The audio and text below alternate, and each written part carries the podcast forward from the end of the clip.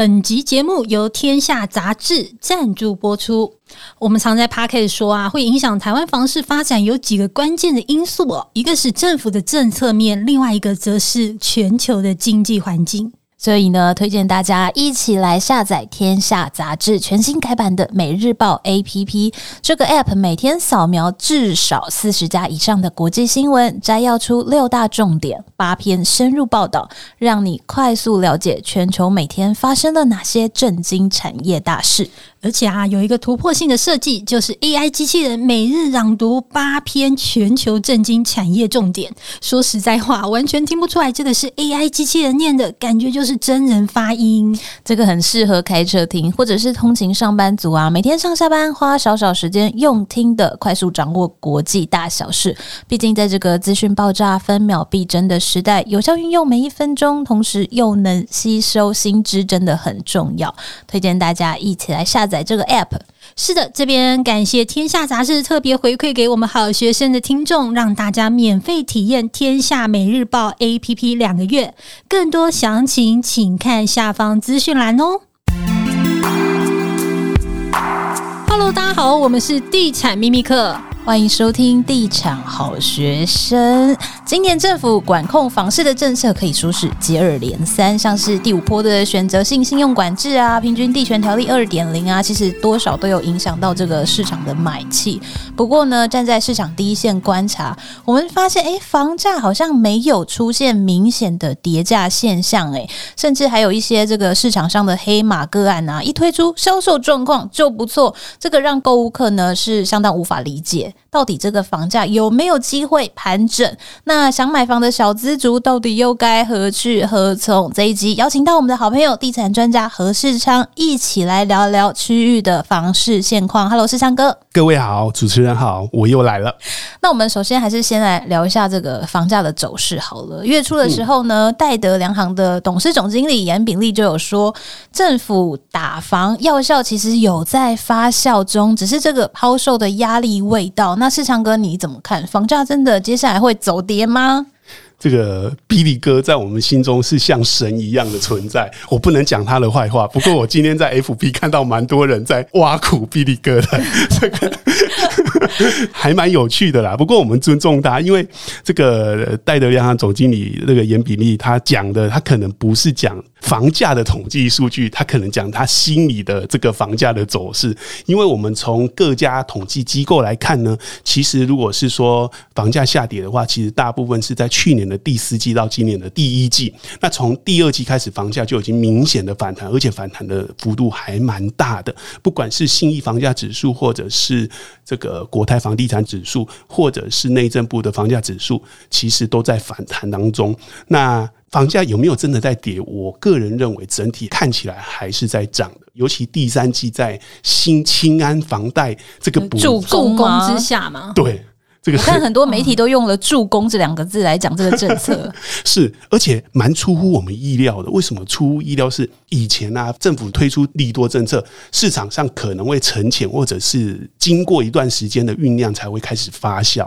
可是新青安呢，从七月开始释出风声，八月开始上路，结果八月买气就爆发了。这代表说，确实有一批首购族，他其实已经在市场上看很久了，但是他迟迟都没有下手。等到新青安推出来，就马上冲进去买。因为买房子不像买菜买可乐嘛，你今天想喝，那就你就去超商买一瓶就好了。可是买房子呢，你必须要。评估预算，然后筛选区域，还有说你去看建案，然后而且看很多房子，你才会开始下手，尝试去复定或者是斡旋。可是这件事情不太可能在一个月内完成啊，可能要规划个两三个月。然后你有的人看房子看得久，甚至要看了半年。我还听过我的朋友看了好几年的都有。所以说，这种新青安它发酵的速度真的非常的快，有点出乎我们的意料。嗯，尤其一些那种低首付啊、低自备款这种案子啊，他们跑得特别快哦。对，就是这一波呢，其实大部分都看起来都是要在一千二到一千五以下。那如果总价越低，通常是卖的比较快，尤其是千万以内的这一种房型呢，都会卖的比较快。但是因为现在主要的都会区房价都已经到三四十万了，你要找一千万以内的，真的真的蛮难的哈。哦，那你最近有没有听到一些区域是房价比较有松动的可能呢？哎、欸，我确实有听到，从年初到现在呢，真的有听到有一些区域的房价在调整了。溢价空间比较大的有哪些？大家耳朵放大听好了。比如说台北市，台北市中心呢，我就有听到至少有五六个案子有调整底价。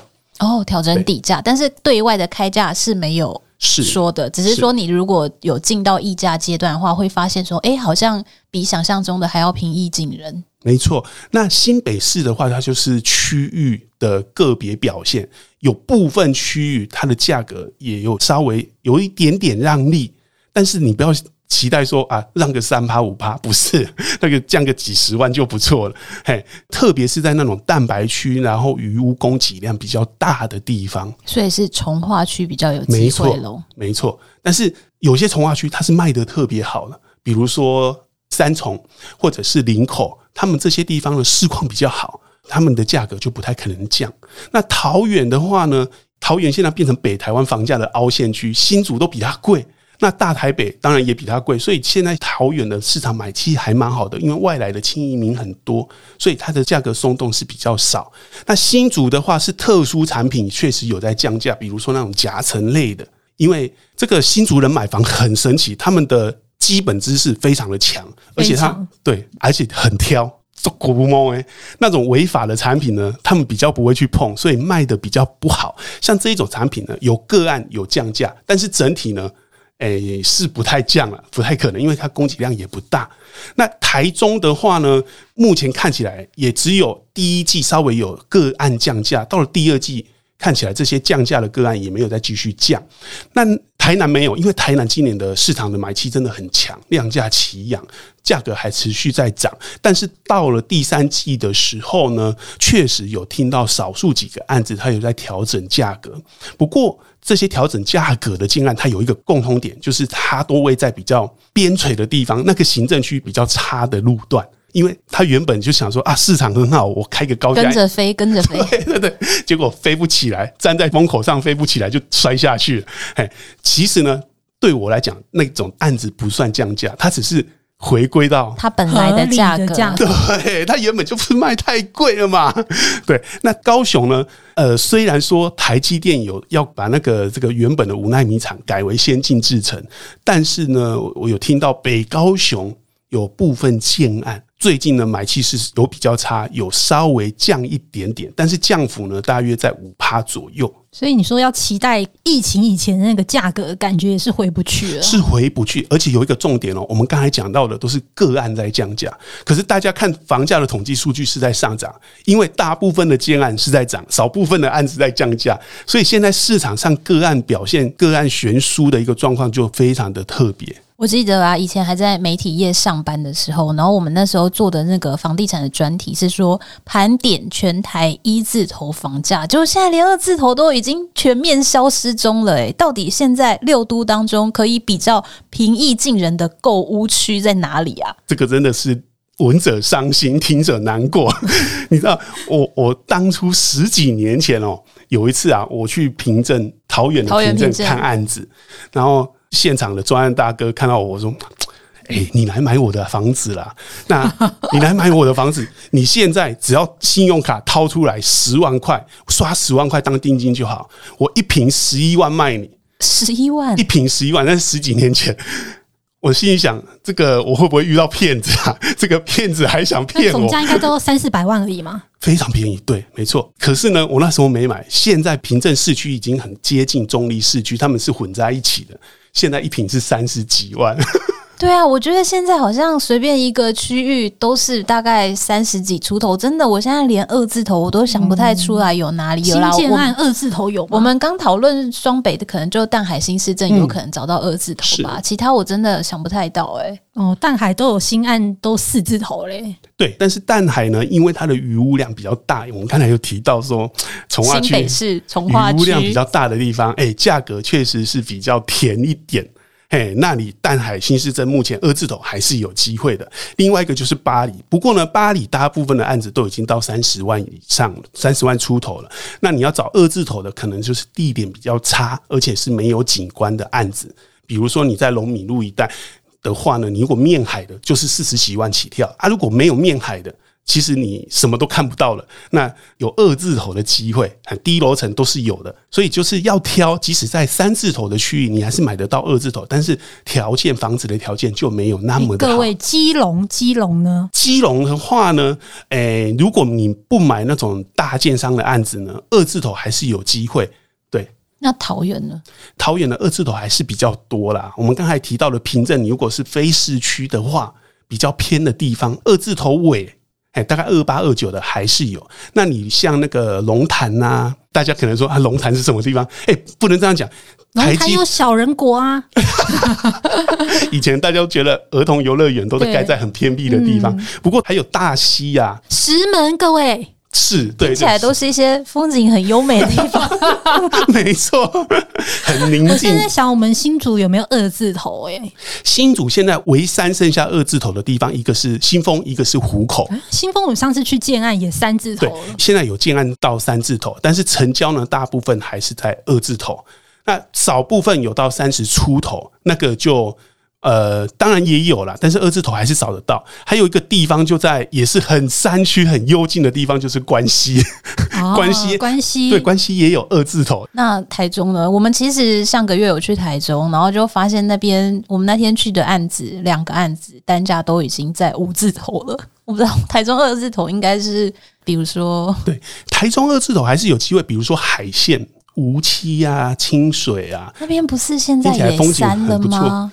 对，确实有三，开价有三，那成交呢也有部分有三，甚至有到四的。有一个案子，它的实登还到四，还上了新闻。但是呢，你如果我们刚才讲的，你如果找低楼层的案子呢，其实有部分的案子还是都在二十几万左右。那二十几万是均价了，那三十几万呢是部分案子，它已经卖到三十几万。对，所以你当然还是要挑啊。比如说像潭子，它虽然不在海线，但是潭子它的价格也相对的便宜，在北屯的上面，就生活机能没那么好，没那么没那么热闹，嘿，看你能不能接受。但是这种地方呢，呃，你不要期待说它的环境会比较好，因为它房价便宜，一定有它的原因。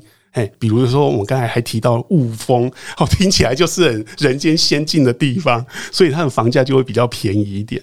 那像比如说台南跟高雄，因为房价基期本来就比较低嘛，所以应该是就是不要是市中心，就会比较容易可以找到二字头吧？嗯，确实，因为台南跟高雄他们是后来才升格的，所以你在旧县区的地方基本上都是很容易找到二字头的。那台南的二字头就当然就比较多了，可是旧县区它的买气就没那么的强。哎，那高雄也一样，旧县区也常常有二字头，甚至有一字头的。哎，像林园呐。大寮啊，这种地方，还有大社啊，嘿，美浓啊，对，就是都在旧县区，那发展比较没那么成熟的地方，现在的新建案呢，一字头到二字头都是有的。台东呢？啊，台东啊，台东市区的话，基本上现在也都是三字头了。三字头。对，那你如果要买二字头，就是要到台东市以外的地方，就是有牛、有奶、有草的地方，那种地方呢，看你能不能接受。我是觉得环境还不错啦，所以买蛮多好。你是不是想要去那边发展？到那边不知道会不会变瘦一点。哇，最近其实身边有看房子的朋友，真的觉得这个双北市的房价。哇，真的好可怕哦！这个购物预算两千万，居然买不到新房子哎。那这个六都单价最贵的区域在哪里？嗯，台北的话，当然就是信义哥吉拉啦。之前不是哥吉拉 很红吗？对，那信义哥吉拉呢，官方还没有对外讲它的定价。不过以之前有成交一户关系户来推算，那一户可能成交价落在六百多万左右。跟我去伦敦开箱豪宅一平六百万是一样的。对，有得比。真的非常惊人。我想说，那个中一次大乐透还买不起，至少要中个四五次，连续中个四五次，也要看有没有机会。对，那台北市是最贵，是新一计划区，那新北呢？新北的话，当然就是新版特区啊。最近最近有一个百万个案出现，是啊。问题就是说，新版特区现在没有新房子可以买，大部分都是新古屋或是中古屋。啊，建商已经很久没推啊，因为土地开发已经饱和了，所以那里的中古屋还可以卖到破一百万，你就想想，如果是新建案，可以卖到多少？嗯，的确是蛮惊人的哦。那桃园呢？诶、欸，桃园就非常有趣喽。桃园现在的高价区变成多头马车的一个新、哦，本来是是那个艺文特区嘛。对，那现在呢，青浦很多建案的成交价格都已经比艺文特区还要高了。啊，对，就变成说，哎，青埔，大家会说，哎，为什么青埔的房价会比艺文特区高？其实这是桃园当地一个特殊的生态，因为呢，青埔它是位在中立，那中立人呢，他本身就不觉得自己是桃园人，他们都通常叫自己是中立人。那住在青埔的人呢，你会以为他们是中立人，他们觉得自己是青浦人，不是中立人。青浦应该也有很多台北人，非常多。对，所以对青浦，他们说天母人啊、天龙人这种概念自成一格。没错。嗯，新竹的话呢，一定就是竹北的高铁特区跟新竹的关埔。没错，竹北高铁特区有一个案子，新案成交价已经站上八字头了，非常的可怕。对，而且新竹很特别，就是说盖牌盖的是有点严重啊。有些建案呢，它只揭露了中低楼层。高楼层都没有揭露，所以呢，以中低楼层都可以卖到七十几万来算，高楼层八字头也是蛮合理的。再来是台中，台中的话，一般会觉得，哎、欸，七期应该是最高，啊、但是呢，水南其实更高啊。水南也是话题度很高的一个区域。对，还有两个案子实登出现过百万，然、啊、后后来那个也是被又被拿掉了。嗯，嘿，所以现在就变成罗生门，说，哎，到底成交到百万是真的是假的？那地震局呢？是说那个成交价格如果超出行情太多的话，就会先不揭露，哎，就变成现在这种状况。对，那台南呢也有类似的状况，也有某一个案子被盖牌，啊，也是曾经闹到上新闻。那现在呢还没有揭露，所以我们也不方便说它到底成交到多少。但是台南最贵的地方就一定是东区，没错了。那高雄，高雄的话，当然就是美术馆特区啊。哎，但是呢，现在也就是说，最近这几年，这个亚洲新湾区崛起，亚洲新湾区呢有一个豪宅，它的成交价格也蛮高的。但是如果用均价来看，整体均价最高的还是美术馆特区跟农十六这两个从化区的房价是比较高的。那现在的豪宅成交价格最高都已经到六十几万。天鹅啊，天鹅，对啊，我的老天鹅啊，我的老天鹅。欸，白河现在多少钱啊？我们那里其实房价也很贵，因为供给量很少。可以来我们家乡买，我家家乡才一字头。我们之前跟御景金城武啊、发条哥聊啊，他们也说他们供给量很少，他们一栋透天也很贵。对啊，所以就很贵。所以我们最近身边就有那个朋友啊，刚好在看房子，他就说这个双北的房价实在太恐怖了啦，他的购物预算已经抓到两千万，两千万其实很高哎、欸，他居然买不到新房子哎、欸。如果我们这个以行政院主计总处的薪资统计总平均月薪五点七万元来看，这个收入中间族群的小资族到底可以去买哪里？我会觉得说，先不要讨论买的问题，先跟爸爸妈妈商量，能不能 资助一下？投七块，那不是每个人都可以回去敲爸爸跟妈妈的门？爸爸妈妈可以靠的、啊。如果没有爸爸妈妈可以靠，买老公寓，我觉得买老公寓还不错，可以拼一次翻身的机会。假设说，都更是不是？对 对对，你可以用你未来三四十年的时间跟他去拼。如果你拼到成功一次，你的资产就翻倍了。所以，如果要拼公寓，我是建议大家趁年纪轻一点的时候来做，因为年纪大走那个楼梯膝盖会痛。是，听起来就是六都的小资族现在都蛮辛苦的。对啊，你说像 A 七，现在 A 七价格也很高哎、欸。对，但是问题就是说，呃，首购族常常犯一个错误，就是当新重划区出来，它正便宜的时候都不敢去买，他觉得什么都没有，我干嘛去买那里？但问题就是什么都没有的时候是最便宜，像 A 七最一开始的时候还不到二十五万，结果一开始大家都很嫌它，说啊，买个酱油都找不到店，然后旁边还有公墓，死人赶紧当邻居。那网络上就很多酸民，结果现在已经都三十几、四十几了，然后才想去买，结果发现他、啊、买不起了，就会怼熊瓜呢，真的蛮可惜的。所以，如果真的购物预算跟市场行情真的偏离太多的话，可能就是往这个中古物的方向去看会比较合适了。对。